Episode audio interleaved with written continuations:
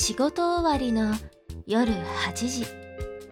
ああでもないこうでもないと納得できないあなたの悩みを自分のことのように悩んで代弁するポッドキャスト番組「納得ラジオ」ラジオパーソナリティはメンタルコーチの大地。人の悩みを一緒になって悩むことが仕事の彼が時に熱く時に笑えて時にあなた以上にネガティブになりながらもお届けする番組。本日はどんな悩みがご紹介されるのでしょうか。納得ラジオ。この番組は毎週月水金夜8時からポッドキャストでお送りしています。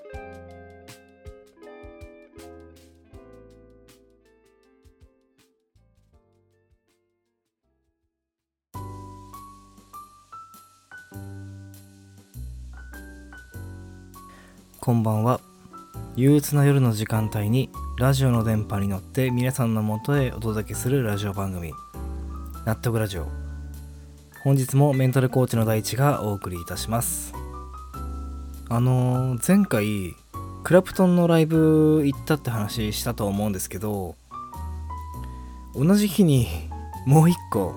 ライブ会場に行っておりましてそのライブ会場というかまあ劇場ですよね。これがねあのかなり特殊であのストリップ劇場に行ってきたんですよ。これね多分女性のリスナーさん多いからピンときてない人も多いと思うんで説明するんですけど何をする劇場かっていうと女性がステージの上でだんだんと服を脱いで最後は全裸になるというショーですね。これね昔から気にはなっていたんですよ。僕地元がね東京の浅草に近かったんで浅草ロック座っていうね日本で一番有名なストリップ劇場の存在だけは知っていてなんとなくこう内容も知識として知ってはいたんですよ。でねそもそもまあなんかこのラジオ聞いてくれてる人はわかると思うんですけど僕結構こうアングラな場所って好きなんですよね。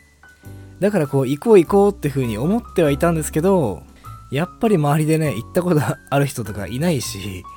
なんとなくこう先送りにはしていたんですよ。なんですけど僕がね好きで聞いてるラジオがあってこのラジオでねストリップ劇場の話題が出たんですね。でこのショーを見たっていう女性がさ感動して泣いたって言ったんですね。えなんかそういう感じなのかな？というかね。なんか僕の中でストリップって完全にこうエロい世界だと思ってたんですよ。本当になんかベタですけどちょっとだけよみたいな感じ。それにおじさんたちが歓声を上げてるようなそんなイメージだったんですよね。だから感動っていう言葉とは一番遠いところにあるんじゃないかなってふうに思ったんですけどああ感動するんだって思ったらなんか決心ついて行ってきたんですよ。場所がですね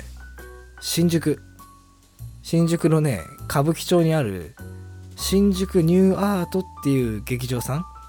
えこちらにお邪魔してきました。駅からねそんな遠くもないんですけどやっぱりまあ歌舞伎町ですからね。まあなかなか行きづらいっちゃ行きづらいですよね。外観はね本当になんか古い劇場みたいなところで地下に入っていくんですよ。でね公演は1日3公演だったかな今。基本毎日やってるみたいなんですけど公演の内容がね1回の公演が全部通しで3時間くらいあるんですよ。で計6人くらいの踊り子さんあとまたは現役元 AV 女優さんとかもこのショーに出てるんですね。で僕の時は元 AV 女優さんが1人現役の人が1人だったかな？ええ。いましたね実際に。でね料金がだいたい4000円から5000円くらい1公演でこれ時間もね3時間っていう長丁場なんで途中で抜けても再入場 OK みたいな結構その辺は優しいっていうか緩いなって感じでしたね。で会場の作りね新宿ニューアートこれねかなりねちっちゃかったです。本当にね何だろう学校の教室よりちょっと狭いくらいな感じ？まあこれ50人入ったらぎゅうぎゅうだろうなっていうようなそのくらいの大きさでしたね。で、まあ、舞台がさ客席から向かって正面のところがまあ壇上ってことですよね。で最初はそこで踊り子さんがショーをするんですよ。でクライマックスになるとそこから T 字にね客席まで歩いてこれる花道みたいなものがあってその先にね丸い円のステージがあるんですよ。T の先っちょに丸い円みたいなステージがあってそこに来る頃には皆さん踊り子さんね。大体みんな衣装を脱いで全裸になって来るみたいな人が多かったかなっていう。でこれがね面白くてこの客席に近いね円形のステージがね回るんですよくるくるって。しかもこの円のステージの周りにね椅子が置いてあるんですよ。客席とは別に。この席をねかぶり席っていうらしいんですよね。多分ねあの意味は調べてないけど多分かぶりつくように見るからってことでかぶり席なのかなっていうふうに思うんですよ。さすがにね空いてたんですけど そこに座る勇気はなくて僕は普通にこう横並びのソファー席みたいなところから見てたんですけどね。かぶり席はねやっぱり常連さんでしたね。いや今思うとね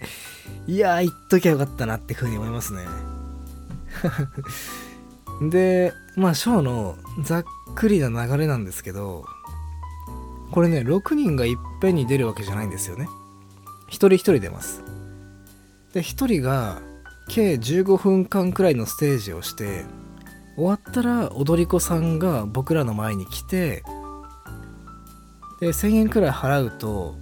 写真撮影できるんですね。でこれがねあの自分のスマホとかできなくて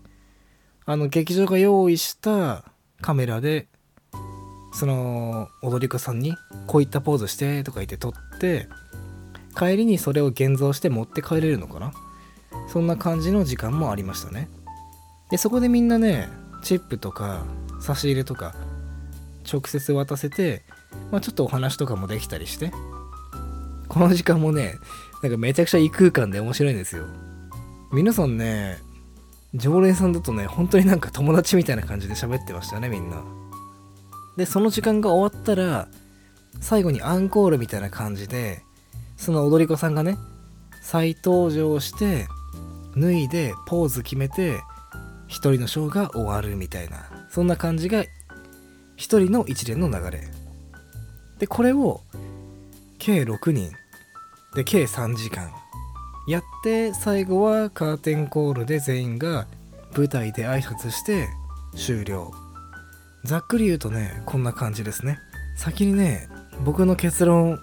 というか感想言っていいですか？あの感動して泣きました。これマジなんですよ。マジでさいや本当にねあの見るまでストリップってスケベなショーだと思ってた自分をね殴りたいです本当に。これね完全にアートですね。立派なショーです。あのエロい下品っていうイメージじゃないですねマジで。本当にひたすらただひたすら美しいです。いやだって改めて今終わってみて思うんですけど本当にさこう女性の体をあそこまで裸の女性をあそこまで生のあの距離でじっくり見る機会ってあんまないじゃないですか。しかもこれあのじっくり見る機会があったとしてもそれってこうセックスの時とかエロい気持ちを多分に含んでる状態で見ると思うんですよ。でもストリップってさ逆にこうアート芸術として女性の体を見るからいざねじっくり見るとねこうなんか見方が変わるっていうか本当にこう細部に至るまでああ女性の体ってこんな美しかったんだなっていう今まで気づかなかったことに気づけるっていうかね。そういった感動がすごかったんですよ。すいませんなんかちょっとテンション上がっちゃってましたね。すいません。いや本当にねでもねあの中学生とか校外学習で行かせた方がいいってマジであれ思いましたね。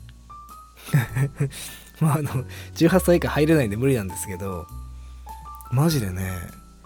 女性のことをねこう本当の意味でリスペクトできるようになれますねあれ。今回一番の収穫って多分ここなんですよ僕的に。僕ねこのストリップっていうのを見てマジでこう男としてレベルアップしたなって新たなステージに登ったなっていうような気がするんですよ。これ特に男性行った方がいいですね。今までただなんでしょうねこう女性を見るときにうわあの女の子エロっ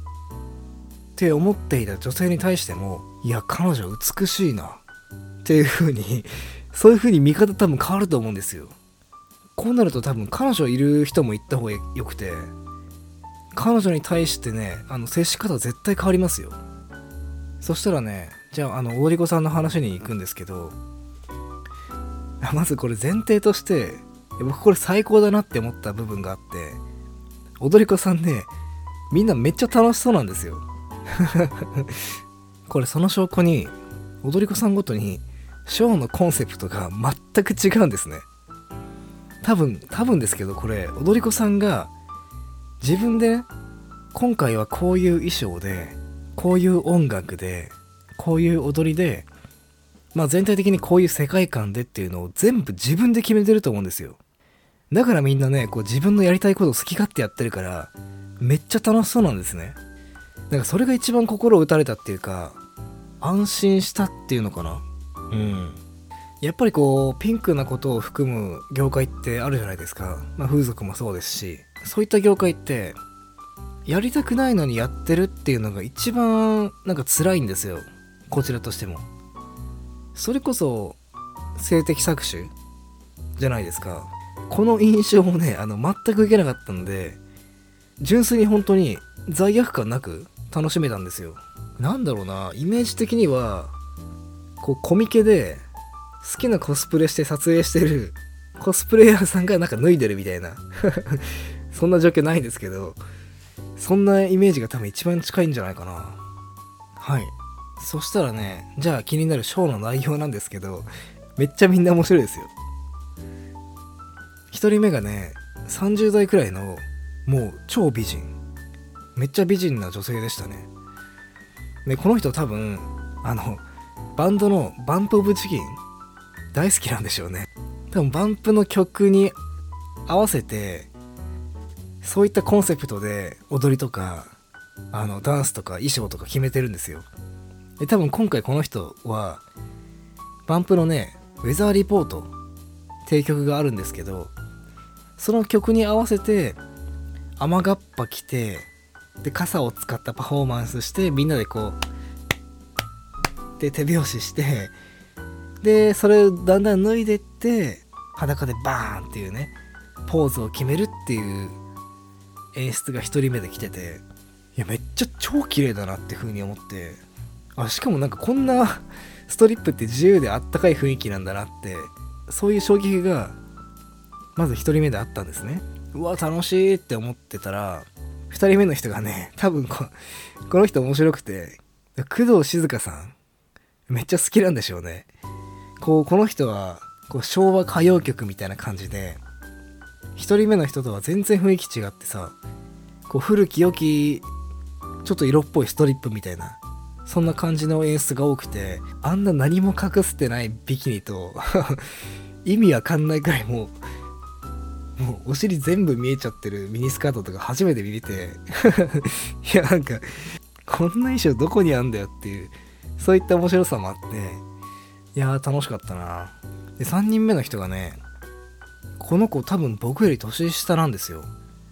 で多分現役の AV 女優さんなのかな。本当になんかロリ顔のねもう超可愛い女の子でこれまたねこの子の世界観が全然今までの2人と違うんですよ。こうこの子はもうゴスロリの衣装でね設定的には多分ね機械仕掛けの人形みたいな自分がそんな感じだったのかな。で音楽も多分ボカロとかでいや可愛かったですね。本当になんかアイドルっていう感じでした。4人目の人が 4人目の人がマジで癖強くてあの「鬼滅の刃」の禰豆子のコスプレをしてたんですね。でまあ「鬼滅」の曲に合わせてこう禰豆子っぽくめっちゃアクロバティックにねこう舞台上飛び跳ね回るみたいな感じで全然今までの人ともテイスト違くて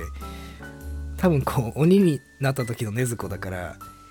表情とかもねかなりクールで役に入り込んでてやめっちゃかっこいいなって風に思ったんですけど ショーがじゃあかっこよくバーンって終わりました。その後に 喋った声がマジでさこうあのお尻かじり虫の人の声だったんですよね。あなんだっけ。あの声優のね金田智子さんかな。はいありがとうございました。みたいになってて。マジかよってみんな思って。常連さんは多分なんかいつもの感じなんでしょうけど僕とかねあと後ろにいた外国のおじさんとかもねその踊りとかのかっこよさからの声聞いた瞬間にちっちゃい声でねなんか「オーマイガー」とか 聞こえましたもんね。いや気持ちはわかるなって思いましたね。ショーはかっこいいのにねもう終わったらめちゃくちゃ陽気なお尻かじり虫で面白かったですね。で5人目がねすごくてもう花魁？浴衣なんですよ。いやマジで色っぽかったな、ま、そもそもお顔もすごい綺麗だったんですけどなんか他の人と比べたらねかなり静かな雰囲気。色っぽくね。浴衣でこうセンスとか使いながらゆったり踊っててうわなんか動きが綺麗だなって思ったら多分ねあの人バレエやってるんでしょうね。こう立ってる時の足とかがめっちゃあのバレエの人の足だったから納得したんですけどなんかめっちゃ姿勢が綺麗で本当に。こう動きとかねポーズもほんとしなやかで何よりもねあの全部脱いだ時に思ったんですけど体もねマジでこんな完璧なプロポーションの人いるのかってくらいねもうひたすらもううわー綺麗だな美しいなって本当にそれでしかなかったですね。そしてね最後大鳥の6人目。この人ねあの元 AV 女優の赤西亮さんっていう人らしいんですけど僕ねあのこの人で泣きました。いや正直ね登場した瞬間からあこの人鳥な理由わかるわってくらい圧巻でしたね。衣装がねマリリン・モンローを意識したこう白いワンピースで出てきてさうわ超綺麗だなこの人っていう驚きから次がねこうなんかマジシャンみたいな衣装になって。その後でなんかポップな感じでね終始やってたんですけどそれからねもう脱ぐんですよ。でねもうそのもうもう今眼球に焼き付いてるんですけど未だに。すっごいほんとセクシーな真っ赤な下着でさ本当にもう頭からつま先までね世界観も含めて全てが完璧だったんですよねその人。あなんか王道ってこういうことなんだろうなっていうか。まああの1回しか見てないんですけど本当になんか王者って感じでしたね。最後こう本当に裸も綺麗でスポットライトがさこうバッて後ろから光るんですよ。でそれ見た瞬間にこう後光が差す感じになっててうわ女神だ。でマジであの冗談とかじゃなく思ってその瞬間になんか涙が出てきたんですよ。うわやっば超綺麗だなって思った瞬間マジでなんかツーって泣いちゃってマジかストリップ。うん。本当に赤西さん綺麗だったな。ネットでね赤西さん検索すると多分あの AV の時のちょっと古めのこうギャルみたいな画像が出てくるんですけど実物ねマジで超綺麗でしたね。いや本当にね本当に大満足です。まさかねこう感動するなんても思ってなかったですけどいやマジで行った方がいいですよ。特にこう女性に対してコンプレックス持ってる男性あとはこう彼氏が雑に扱ってくるみたいに思ってる女性をねこう彼氏連れて行ってもまあいいんじゃないかなって風に思いましたね。客層はね、まあ、基本的にやっぱおじさんなんですけど女性も結構いましたよ。若いカップルもいたし。しかもああいうアングラなところにいるおじさんほどマナーちゃんとしてますからね。めちゃくちゃみんな真摯にお互い気遣いながら楽しんでて。いやほんと安心ですよ。本当にこう劇場に入る勇気と5000円だけ持っていけばマジで本当ねなんかあの本当の意味で異世界転生したみたいな経験できますからね。インド行くよりね価値観変わりますよ。ぜひね皆さん行ってみてください。僕がねあの感動することをお約束しますんで。はい、えー、そんな新宿ニューアートストリップ劇場に行った時のお話でございました。それではコーナーの方参りたいと思います。絶対に誰にも言わないでくださいね。身内や友達には絶対に言えない。けど言いたい。そんなちぐはぐな悩みも NG なしで受け止めるというコーナーでございます。今日はね僕の中でさすがにあまり人には言えないなって思ってる話なんですけど今回ねこのストリップ劇場で基本的にはこう踊り子さんに感動していたんですけどもう一人ねあのお客さんにも感動した話があって僕今28歳になったんですよ。まあ若い男ですよね。で僕運動もかなりしてるしこういうストリップ劇場みたいなところにも一人で行けちゃうようなやつなんで別にこう性欲がないとかそういったわけじゃないんですよ。でもやっぱりねこう童貞だった中学生とかの時に比べたらやっぱり性欲って落ちてきてはいるんですよね。まあそりゃこう思春期で女性を知らなかった時と比べるとまあそれは当たり前だろうって思うんですけど、まあ、これから30代になろうという時期ですからね。やっぱりこう男性の自分としては怖いんですよ。こう近いうちにさこう自分が枯れちゃうんじゃないかなとか。やっぱりこう結婚とかしてる人あとカップルでも男性側の性欲が落ちてきてレスになるみたいな話もたくさん僕聞いてるんでいやそうなったら嫌だなーっていうまあね。ずっとこう頭の片隅でもやってはいたんですけどこんなさあのストリップ劇場でさあのお客さんがいたんですけどその人があの80歳くらいのもう歩くのも限界みたいなこうビッグ引いて歩いてるスケベじじいがいてどうやらねあのこのおじいさん常連っぽいんですよ。そんでさこう写真撮影の時に女優さんにめちゃくちゃ熱弁してて。いや本当に感動したよ。お嬢さんたちの魅力はねいろいろあるんだけどもやっぱりあのお顔がね綺麗だよね。お顔の写真をね撮らせておくれよ。おっぱいも出してもらっていいかい。とかねあのヨボヨボになりながらもうあの歯も全然ないからもっと全然喋れてないんですけど多分こんなこと言っててめちゃくちゃ細かいディティールでポーズのしてとかもしてて なんかみんなで笑ってたんですけどなんかさこのこのスケベじじい見てたらなんか僕の悩みすっ飛んじゃったんですよね。明らかにこう もうなんか満身創痍なんですよこのじいさん。めちゃくちゃ生きてて楽しそうだし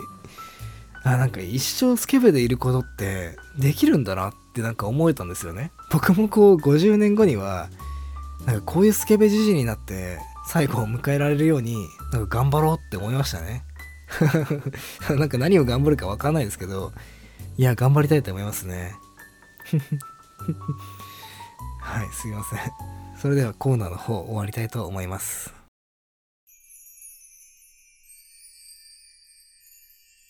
納得ラジオ。